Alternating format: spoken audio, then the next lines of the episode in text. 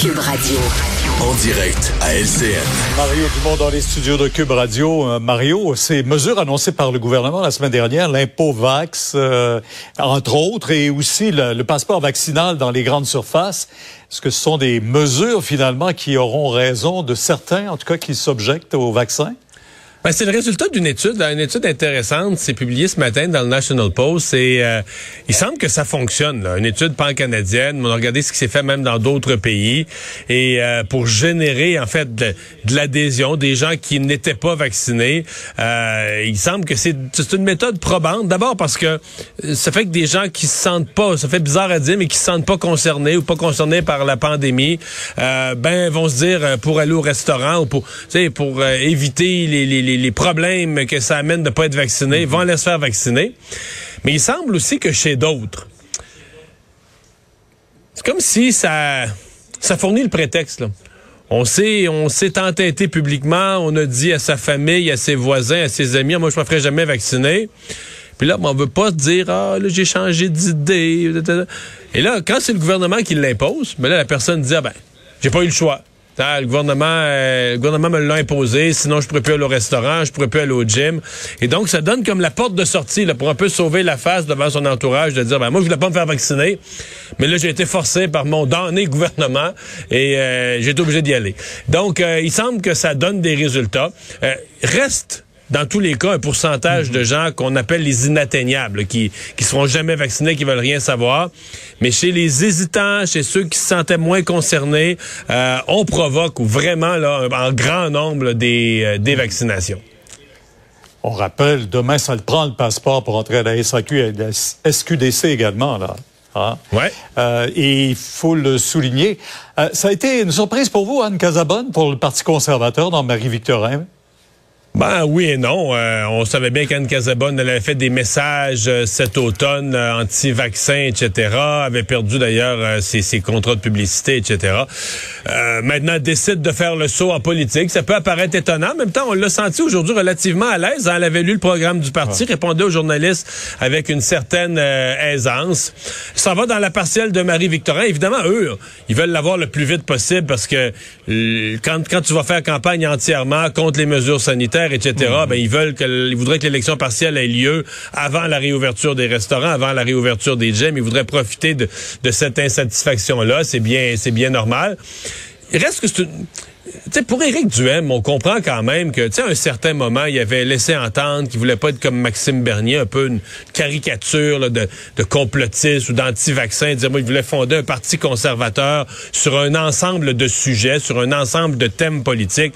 Et là, il y a, un renoncement à l'idée de fonder un vrai parti conservateur. C'est vraiment, euh, on se campe avec une candidature comme Anne Casabonne. On sait très bien que l'élection partielle, on va parler d'un seul sujet, on va s'adresser à une seule clientèle, les anti-vaccins les complotistes ou les gens frustrés des mesures sanitaires, mais qu'on on, est vraiment sur un seul thème et on construit son parti autour de, ce seul sujet-là. Plus difficile de voir ben. où ça mène pour l'avenir, pour l'après. Mais en même temps aussi, on sait que Anne Casabonne a dit aujourd'hui qu'elle n'était pas anti-vaccin, qu'elle était, on avait mal interprété ses propos. Éric Duhem est quand même triplement vacciné. ah oui, tout à fait, tout à fait. Mais ils défendent les gens qui sont pas vaccinés et tout ça. Et regardez qui les appuie. Allez sur les réseaux sociaux, allez voir qui les appuie et pourquoi. Puis allez voir ceux qui les appuient, qu'est-ce qu'ils partagent comme information.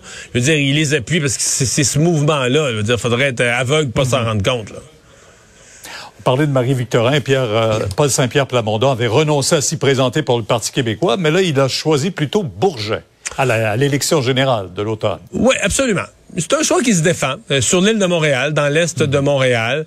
Euh, je dirais les, les, les, trois raisons qui me paraissent expliquer ce choix-là. D'abord, on veut planter un drapeau à Montréal. On sait que le PQ a, gagné surtout ses circonscriptions à la dernière élection dans l'extrême est du Québec, là, euh, Gaspésie, Île-la-Madeleine, euh, bon au Saguenay, un peu au Bas-Saint-Laurent. Donc, on veut montrer qu'on, même si on n'a pas eu de succès récemment, on n'abandonne pas Montréal, se présente sur l'île de Montréal. Bon, il y a la symbolique de l'ancienne circonscription du docteur Camille euh, Lorrain, donc la loi 101, la langue française. Ça vaut ce que ça vaut parce que c'est une symbolique pour les plus âgés. Je pense que les plus jeunes ne seront pas trop accrochés par ça. Mais finalement... Diane le, mieux quand même. Oui, Diane le mieux s'est présentée là. Mais finalement, je pense qu'il y a aussi le fait que c'est une circonscription où le vote est très divisé. À la dernière élection, le gagnant, qui est la CAQ, a gagné avec 27% du vote.